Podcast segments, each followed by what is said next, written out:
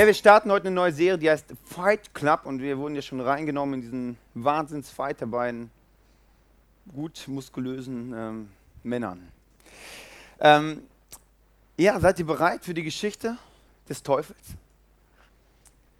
Die Wirkungsgeschichte des Wesens oder der Wesen, die in der Bibel ihrer Ur Ursprungssprache den Namen Satan oder Diabolos gegeben haben, ist älter als die Bibel selbst.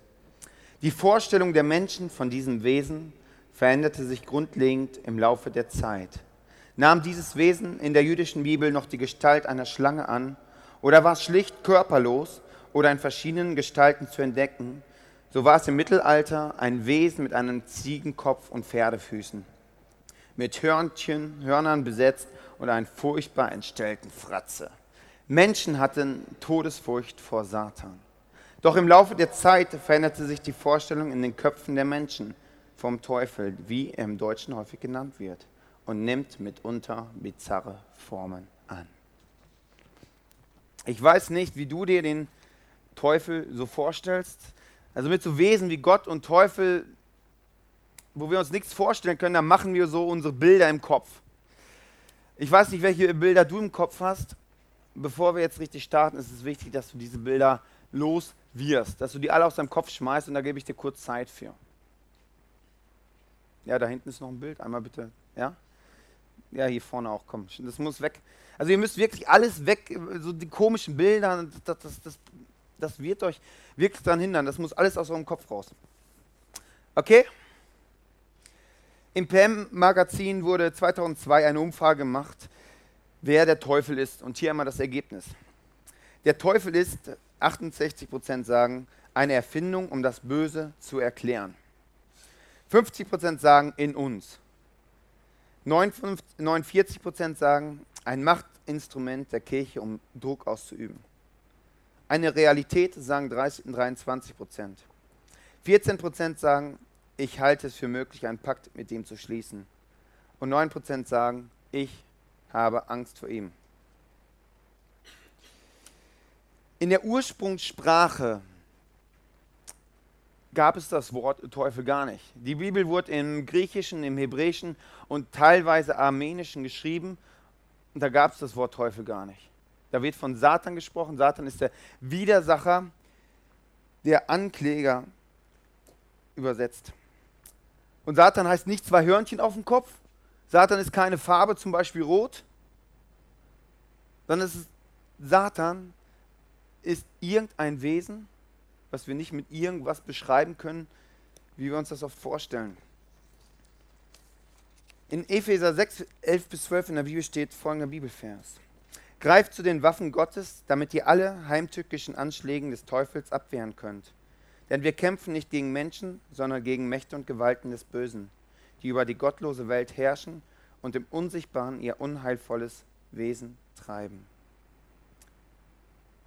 Eigentlich ist da alles mit gesagt. Eigentlich könnten wir die Serie jetzt beenden und sagen, okay, das war's. Aber die Frage ist, habt ihr es verstanden? Ich habe es nicht verstanden, was das so da unbedingt heißt. Und die Hauptfrage für heute ist, kann es sein, dass es außer dieser Welt, in der wir leben, noch eine unsichtbare Welt gibt und dort irgendwie Engel, Dämonen sind, die irgendwie um unser Herz kämpfen. Kann das sein? Und wenn ja, was hat das Ganze mit dir und mit mir zu tun? Die Bibel geht davon aus, dass wir Menschen besondere Wesen sind, besondere Lebewesen sind. Wir haben und Gott hat, haben einen freien Willen. Wir können frei entscheiden, was wir denken, was wir fühlen, was wir sagen. Wir müssen nicht essen. Wir müssen nicht schlafen, wenn wir müde sind. Wir können uns das frei entscheiden.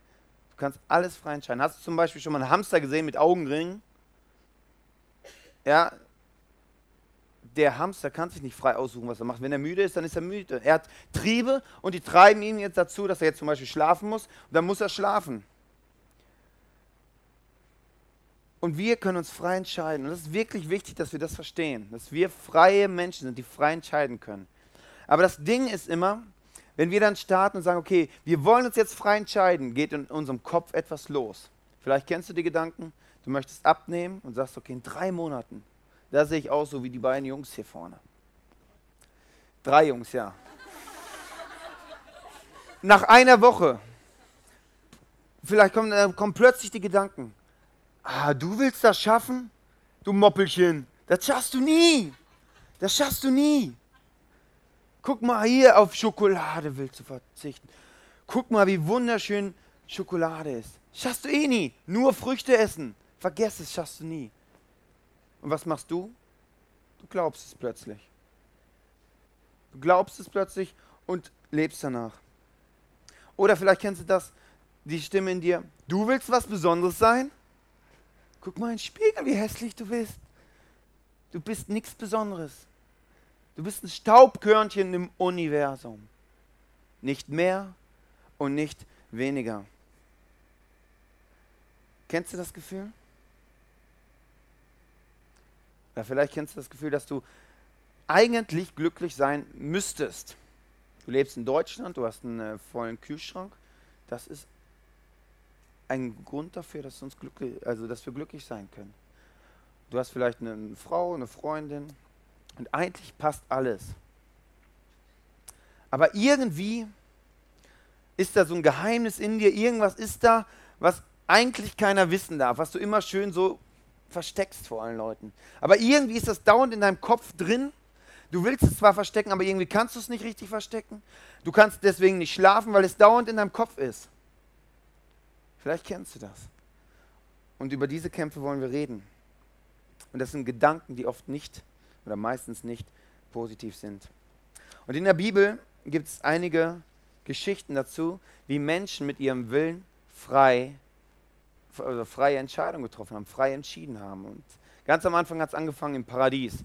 Gott hat diese wunderbare Welt gemacht, hat mich und dich reingesetzt, Adam und Eva, und hat gesagt, hey, das ist eine Welt für euch. Hat er gesagt, hey, ihr dürft euch ja frei entscheiden, also ich setze euch auch einen Baum rein und da sage ich euch, besser esst nicht davon. Das ist mein Rat für euch, esst bitte nicht von diesem Baum. Es ist dein freier Wille, du darfst machen und tun, was du willst. Mein Rat ist, tu es nicht. Und da kommt e äh, Eva irgendwann dahin und denkt, wow, was für geile Früchte. Und dann kommt die Schlange, so wie es in der Bibel steht, und ich glaube, das passiert in den Gedanken. Oh, dieser Apfel, wie wäre es, wenn, oh, der schmeckt bestimmt gut. Sie nimmt den Apfel, beißt rein, gibt den Apfel auch Adam. Und da hat übrigens die Geschichte angefangen, das Schweigen der Männer. Wird heutzutage auch noch weitergeschrieben, ja? in allen Familien. Und dann sind sie aus dem Paradies geflogen. Die haben sich frei entschieden, den Rat von Gott nicht zu nehmen, einfach von diesem Apfel zu essen und fertig. Sie haben sich frei entschieden. Und es wird gesagt, dass sie, die Schlange das intelligentste Wesen im Paradies ist. Wenn der Teufel angreift, macht er das nicht ganz blöd. Er macht es systematisch. Und eine Stärke, wenn der überhaupt eine Stärke hat, ist, dass er beobachtet. Der Teufel kann beobachten und der beobachtet, beobachtet und beobachtet und beobachtet. Der beobachtet ganz genau unser Leben, so wie wir leben. Dann gibt es Hiob, eine andere Geschichte. Hiob ist ein sehr alter Mann äh, oder sehr altes Buch im Alten Testament und irgendwann war er auch sehr alt. Aber das wollte ich nicht erzählen, sondern ich wollte erzählen, dass ähm, bevor die Geschichte mit Hiob losging, schon eine andere Geschichte vorneweg war. Und das heißt in der Bibel, dass, dass die Engel sich vor Gott versammelt hatten und dann im Nebensatz, der Satan war auch da. Da stelle ich mir ein bisschen speziell vor, du bist im Himmel, so alles schön, da kommen dann die ganzen Engel rein, plötzlich kommt Satan rein, ja moin, äh, was willst du denn hier? Ja, ich würde ja auch mal vorbeigucken. Bisschen speziell. Aber dann, dann unterhält sich der Satan mit Gott. Und dann sagt Satan zu Gott, diese Menschen, die du da gemacht hast, kennst du die überhaupt noch? Ja, kenne ich noch. Also diese Menschen, ja, die, wir haben ja unterschiedliche Theorien, wie die so sind. Darf ich dir meine mal sagen? Also ich glaube, die Menschen, die du erschaffen hast, das sind triebgesteuerte Wesen. Sie sind gar nicht fähig, von sich wegzugucken. Sie sind egoistisch, sie gucken immer nur auf sich selbst, sie gucken, was für sie rausspringt. Sie sind zerstörerisch und können gar nicht jemand anderem irgendetwas Gutes gönnen. Das ist mein Bild von den Menschen. Weißt du das, dass die Menschen so sind? Gott sagt, keine Ahnung. Meine Menschen, die ich gemacht habe, sind Schöpfer. Ein Schöpfer von Leben. Sie sind gemacht, um Gutes zu tun, um gemacht, um Liebe weiterzugeben. Gemacht, um von sich wegzusehen, gemacht, um den anderen höher zu schätzen wie, ein, wie sich selbst. Aber pass auf, Teufel. Wir können ja mal einen Deal machen. Du kennst doch diesen Hiob. Er sagt, ja, ja, den kenne ich. Hiob ist ja wirklich ein guter Mann, der liebt mich über alles. Und dann sagt der Teufel, ja, ja, er liebt dich über alles. Nur weil du ihm so viel Reichtum schenkst, eine tolle Familie, eine schöne Frau, viel, viel Reichtum, viel Land. Deswegen liebt er dich. Sagt der Teufel, nein, wenn der das alles nicht mehr hat, liebt er mich auch. Lass uns das ausprobieren. Du darfst an Hiob drangehen. Der Teufel sagt, okay, machen wir den Deal. Dann sagt Gott zum Teufel, hey, pass auf, ich sag dir die Spielregeln. Du darfst an seine Familie gehen, du darfst ihm den ganzen Reichtum, das Land wegnehmen, du darfst ihn mit Krankheit schlagen, aber du darfst ihn nicht töten. Du darfst ihn nicht töten. Ich erzähle euch kurz, wie die Geschichte ausgeht, sonst äh, ihr wollt es wahrscheinlich wissen. Am Ende hat Hiob mehr, wie er jetzt vorher hatte. Aber ihr könnt gerne nachlesen. Sehr spannend. Aber das Interessante, was wir daraus ähm, lernen können, ist, dass nicht der Teufel sein Gebiet absteckt, sondern Gott sagt ihm, was er zu tun hat. Gott steckt sein Gebiet ab. Gott sagt ihm, hey, das ist dein Spielfeld, das sind die Grenzen, darauf darfst du spielen, nicht mehr und nicht weniger. Gott setzt den Rahmen, wo er sich bewegen darf. Und das ist wirklich spannend. Wieso sagt Gott, zum Teufel, dass er uns Menschen verführen darf. Schon ein bisschen schräg, oder? Ich meine, Gott liebt uns doch. Und wieso sagt er dann zum Teufel, hey, Hiob, geh mal ran. Nimm ihn alles weg, was er hat. Schon ein bisschen komisch, oder? Aber ich glaube, das hat mit dem zu tun, was ich ganz am Anfang gesagt habe, dass wir Menschen sind, die sich frei entscheiden können. Und frei entscheiden kannst nur dann, wenn du beide Seiten kennst. Deswegen hat Gott den Baum ins Paradies gestellt und gesagt, hey, ess nicht davon. Du kannst dich nur für das Gute entscheiden, wenn du das Böse kennst. Und Gott liebt uns so sehr, dass er sagt, hey, du hast einen freien Willen. Du darfst entscheiden, was du machst und was du nicht machst. Und das Problem ist, dass der Verführer, der Satan, so geschickt ist in dem, was er macht, dass wir ihn oft unterschätzen. Oder es kann sein, dass du ihn überschätzt und Angst vor ihm hast.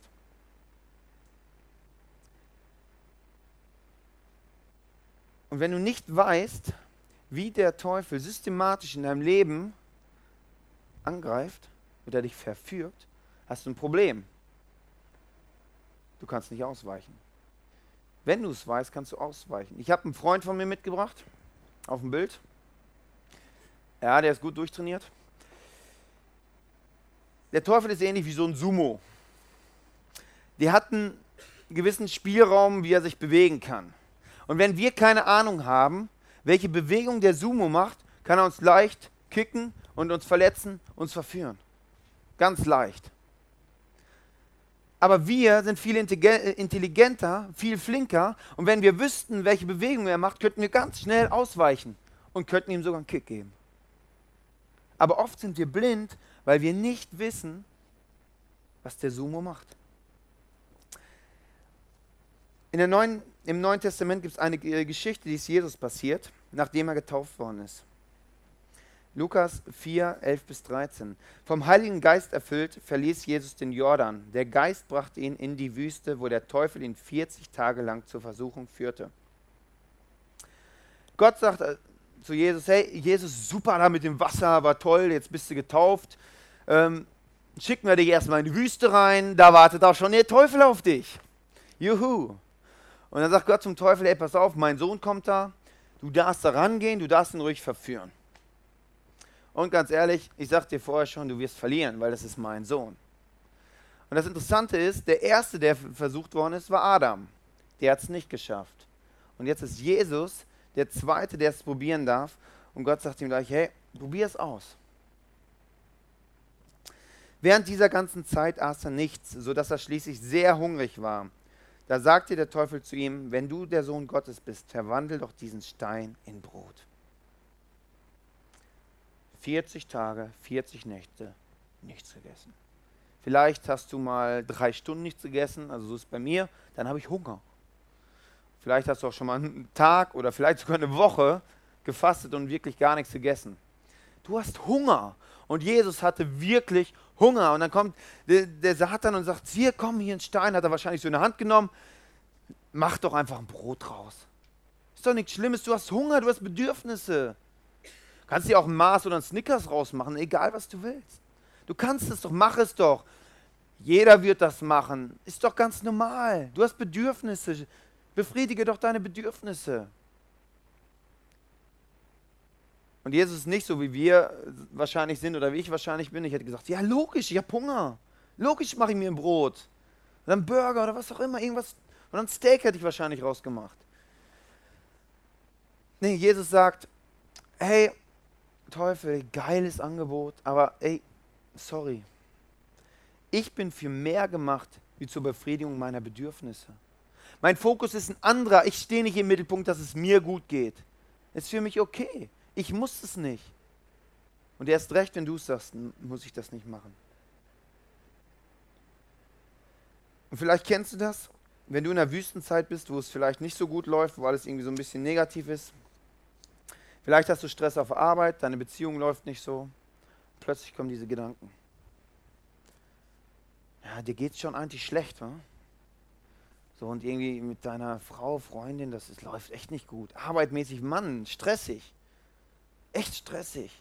Du musst mal wieder dir so richtig was Gutes gönnen. So richtig was Gutes. So richtig. Komm, guck mal auf Internet, da, das kriegt auch keiner mit. Ziehst dir halt mal ein Porno rein, das kriegt keiner mit. Völlig easy. Macht doch jeder. Macht doch jeder. Kennst du das? Das hat oft eine sehr zerstörerische Kraft. In dem Fall zerstört es Beziehung. Für einen kleinen, puh, ich weiß nicht, ob es das wert ist. Vielleicht hast du auch andere Bedürfnisse, wo du sagst, hey, mein Bedürfnis ist Sicherheit, dass es mir gut geht. Dass ich genug Geld auf dem Konto habe, dass ich einen guten Job habe. Eigentlich ist da ja nichts bei. Das ist ja nicht schlecht. Das ist wirklich nicht schlecht. Und genau das ist das Fiese daran. Es ist super. Es ist super. Aber das Problem ist, in dem Moment geht es mir gut, bin ich im Mittelpunkt. Und ich weiß nicht, ob das Freiheit ist. Ich glaube, das ist eher Zwang. Und so wirst du auch zwanghaft dann reagieren. Und Jesus sagt, Teufel, ich bin für mehr gemacht, wie zur Befriedigung meiner Bedürfnisse. Da führte der Teufel ihn auf die Höhe und zeigte ihm alle Königreiche der Welt in einem Augenblick. Und er sagte zu ihm, ich will dir die Macht über, über diese Länder und alle Reichtümer geben, denn ich verfüge über sie und kann sie geben, wem ich will. Das alles werde ich dir schenken, wenn du, du dich niederkniest und mich anbetest. Jesus erwiderte, in der Schrift steht, du sollst den Herrn, dein Gott, anbeten und nur ihm alleine dienen. Vielleicht kennst du das Gefühl, dass du sagst, okay, ich, ich brauche ein neues Auto und das neue Auto hat mit deiner Identität zu tun. Weil du bist ja jemand wegen dem Auto. Oder vielleicht sagst du, ey, ich möchte unser Top, ins Top-Management meiner Firma. Ich will Macht haben. Wenn ich da oben bin, bekomme ich viel Anerkennung. Bekomme ich viel Anerkennung. Und da ist auch wieder der Punkt, ey, wo ist das Problem? Kein Problem. Es ist gut, ein tolles Auto zu fahren. Es ist cool, eine gute Stelle zu haben, wo man viel Macht hat, wo man viel äh, bewegen kann. Es ist auch gut, Anerkennung zu bekommen. Die Frage ist, aus welcher Motivation mache ich das? Wieso mache ich das? Wieso mache ich das? Es kann sein, dass sich das in eine Abhängigkeit führt. Dass du nur wegen deinem Auto jemand bist, nur wegen deiner Stelle, nur weil du Anerkennung be bekommst, bist du jemand. Und das ist ein Problem. Weil das landet alles auf dem Schrottplatz irgendwann. Dein Auto ist irgendwann alt, dann brauchst du ein neues. Irgendwann, spätestens wenn du Rentner bist, ist dein Job weg. Dann hast du auch nicht mehr so viel Macht. Und Anerkennung hält nur so lange, wie Leute da sind, die dir Anerkennung geben. Die Frage ist, aus welcher Motivation machst du das? Und Jesus sagt dann, hey, ich bin zu mehr gemacht. wegen irgendwelchen Angebereien, wegen irgendwelchen Positionen. Das ist nicht mein Anspruch. Ich brauche keine Macht haben. Und der Preis ist mir viel zu hoch, den ich bezahlen muss. Der Preis ist nämlich Freiheit. Da versetzte der Teufel ihn nach Jerusalem auf den höchsten Punkt des Tempels und sagte, wenn du der Sohn Gottes bist, spring herunter. Denn in der Schrift steht, er befiehlt seinen Engeln, dich zu beschützen und zu bewahren. Sie werden dich auf Händen tragen, damit deine Füße niemals stolpern. Und das ist wirklich fies. Das steht wirklich in der Bibel, was der sagt. Steht wirklich in der Bibel. Wenn du dich ein bisschen in der Bibel auskennst, dann, dann weißt du, was da drin steht. Und Gott verspricht dir ein erfülltes Leben. Er wird dich beschützen und bewahren. Er hat einen genialen Plan mit dir. Steht da wirklich alles. Aber manchmal ist es wirklich so ein bisschen schräg, dass Leute sagen, pass auf, ich lebe mein Leben, wie ich will. Und dann irgendwann stecken sie völlig in der Scheiße und sagen so, ey Gott, in der Bibel steht doch, dass ich in ein, ein Leben in Überfluss habe. Ich habe kein Leben in Überfluss. Gott, jetzt mach mal. Du hast fünf Minuten Zeit. Und das ist wirklich komisch. Gott möchte dir Erfüllung schenken, aber Gott sagt, folge mir nach. Und folge mir nach heißt, ich frage Gott, was ich für Pläne habe, was ich tun soll. Ich bin mit ihm in einem Gespräch. Und ich frage Gott, hey, was hältst du, wenn ich den und den Weg gehe? Glaubst du, das führt mich dahin zu einem erfüllten Leben? Dann folge ich ihm nach. Aber wenn ich sage, ja Gott, ich lebe mein eigenes Leben, nur wenn ich in der Scheiße stecke, dann brauche ich dich. Ja, dann muss Gott dir nachfolgen. So, und das das Problem ist dann nämlich, du stellst dich über Gott. Du stellst dich über Gott. Und das ist ein Problem. Es wäre so, wie wenn ich zu meiner Frau sagen würde, hey Schatz, morgen Abend koche ich für dich. Fünf Gänge Menü.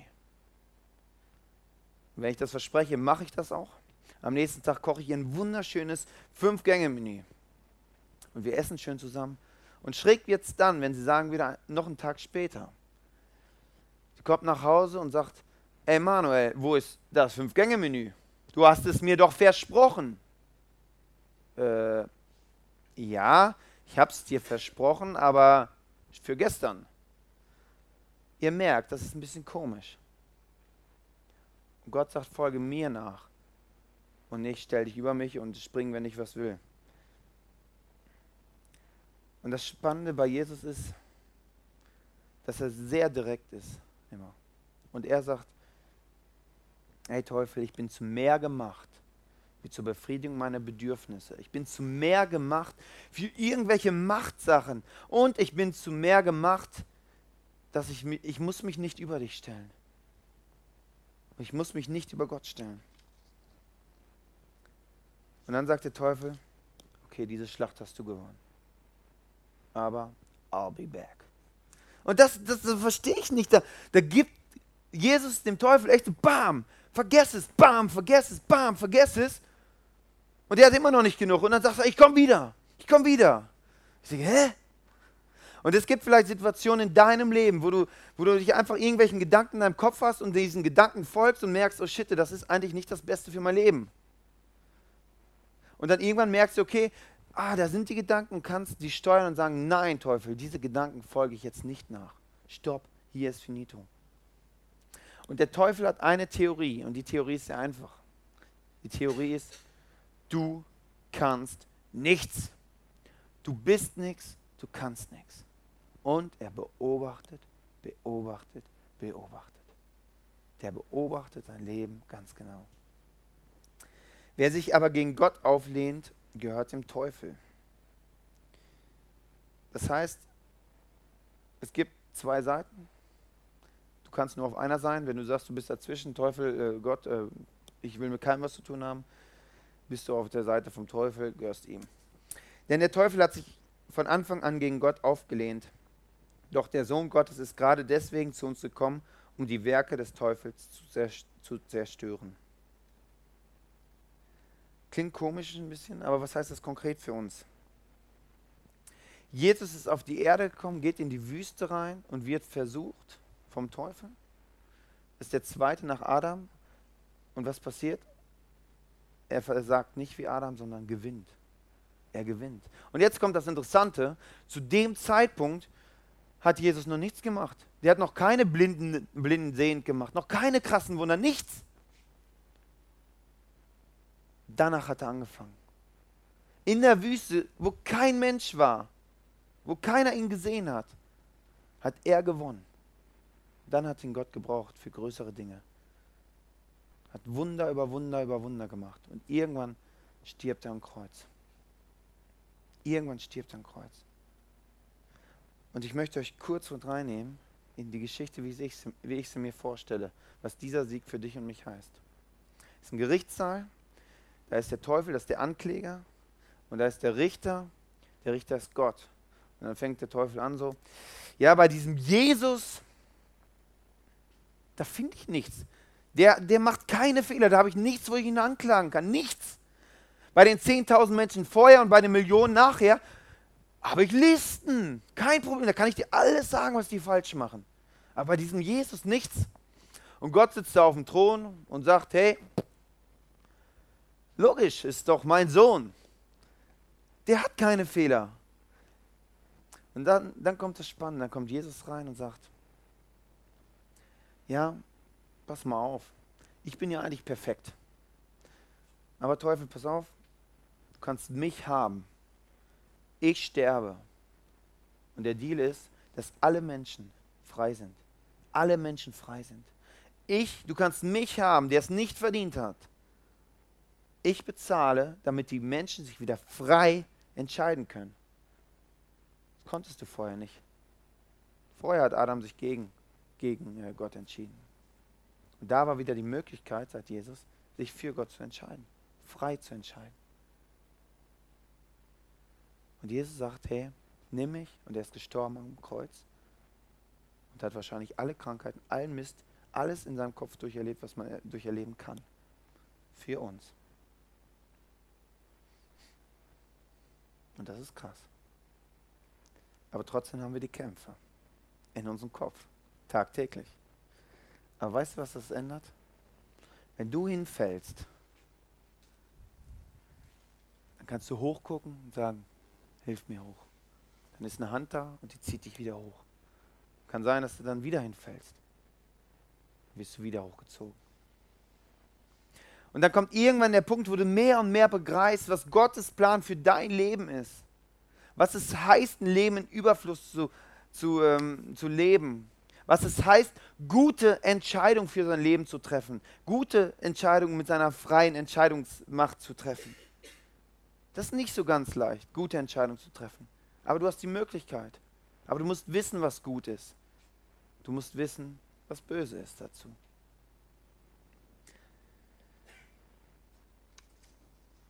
Und die Frage heute ist, wenn du der Teufel bist, wärst, was müsstest du bei dir tun, um dich zu Fall zu bringen? Was müsstest du bei dir tun, dass irgendwas in deinem Kopf losgeht, was du glaubst? Wo sind die Punkte? Weil das Ding ist, der Teufel ist der Sumo. Der will dich schlagen. Der kann es auch. Der kann dein Leben schnell zerstören. vielen Punkten. Beziehung, was auch immer. Aber wenn du weißt, wie er dich angreift, kannst du ausweichen. Deswegen die Frage an dich ist, wo sind die Punkte in deinem Leben, die du glaubst und nicht wahr sind? Wo du einfach verführen lässt von irgendwelchen Mist, der am Ende vielleicht ein Puh war. Toller Hype für ein paar Sekunden. Aber ganz ehrlich, dafür lohnt es sich nicht zu leben. Denk kurz drüber nach. Wir werden ein bisschen Piano hören.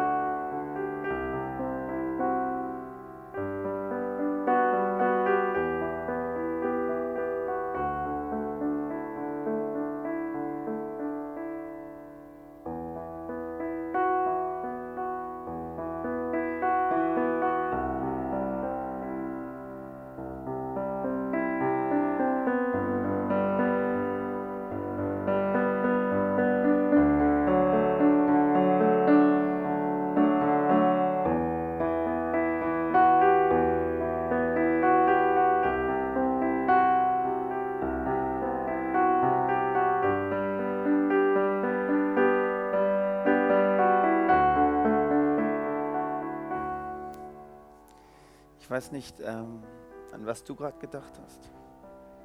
Aber wenn du was weißt, kannst du ausweichen. Und das Ausweichen ist nicht irgendwie Ausweichen, sondern es ist Kampf. Du kämpfst gegen deine Gefühle, gegen das, was, gegen vielleicht ein Verlangen oder was auch immer. Aber Sieg gibt es nicht ohne Kampf. Sieg gibt es nicht ohne Kampf. Und mein Wunsch für dich ist, dass du am Ende sagst wie Jesus, hey Teufel, ich bin zu mehr gemacht wie irgendwie zur Befriedigung meiner Bedürfnisse. Ich bin mehr gemacht wie für irgendwelche Machtsachen. Ich bin zu mehr gemacht. Ich muss mich nicht über Gott stellen. Und ich werde mich nicht über Gott stellen. Weißt du, der Punkt ist, so wie Jesus war, so sind wir eigentlich. So wie Jesus war, sind wir eigentlich. So wie Jesus gelebt hat, so ist unser Leben eigentlich. Du bist nicht gemacht, um Loser zu sein. Du bist gemacht, um auf der Gewinnerseite zu sein. Du bist dafür gemacht. Nur mancher muss sich ein bisschen bewegen, ein bisschen ausweichen und einfach sagen, Teufel, stopp, stopp hier geht's nicht weiter. Hier geht's nicht weiter. Und das ist mein Wunsch. Und das Krasse ist, Jesus wurde in der Wüste versucht, wo es keiner gesehen hat. Und hinterher hat er gewirkt, hat so viel Wunder gemacht. Die Kämpfe kämpfst du alleine zu Hause. Da sind die Kämpfe. Und wenn du dort gewinnst, wird Gott dich für größere Sachen gebrauchen. Dort sind die Kämpfe zu Hause alleine. Gott, ich danke dir, dass du für uns bist. Und wenn du für uns bist, wer kann dann gegen uns sein? Jesus, ich danke dir, dass du diesen Sieg eingefahren hast, dass wir Sieger sind, dass wir wirkliche Siegertypen sind. Nur wir haben es vergessen. Wir haben es vergessen, dass wir Siegertypen sind. Und ich danke dir, dass wir erfolgreich in dem Kampf sein dürfen. Ich danke dir, dass du meine Gedanken kennst. Prüfe meine Gedanken und zeige mir, wenn ich in Gefahr bin, dir untreu zu werden. Und ich danke dir, Jesus, dass du allen ganz klar zeigst, wo die Punkte sind. Und dass wir zu Kämpfern werden, die ausweichen können. Und ich danke dir, dass wir so erfolgreich in unserem Leben leben werden. Für für ein erfülltes Leben. Und das ist mein Gebet für jeden Einzelnen, der hier sitzt, für ein erfülltes Leben. Aber dazu gehört Kampf. Und ich danke dir, dass du uns mit Kampf aus, mit Kampfwillen ausrüstest. Dass wir den Sieg sehen und sagen, hey, es gibt für mich nichts anderes wie diesen Sieg und ich kämpfe, solange ich kämpfen muss. Und ich danke dir, dass wir dazu alles haben. Weil wenn du für uns bist, wer kann dann gegen uns sein? Und ich bete, dass du uns ausstattest mit Kampfwillen. Es gibt nichts anderes wie den Sieg. Jesus, danke für das, was du am Kreuz getan hast. Dass wir wieder frei entscheiden dürfen, was wir, zu wem wir gehören. Dass wir wieder frei entscheiden dürfen und nicht unseren Trieben oder irgendwas hinterlegt sind. Danke, Jesus. Amen.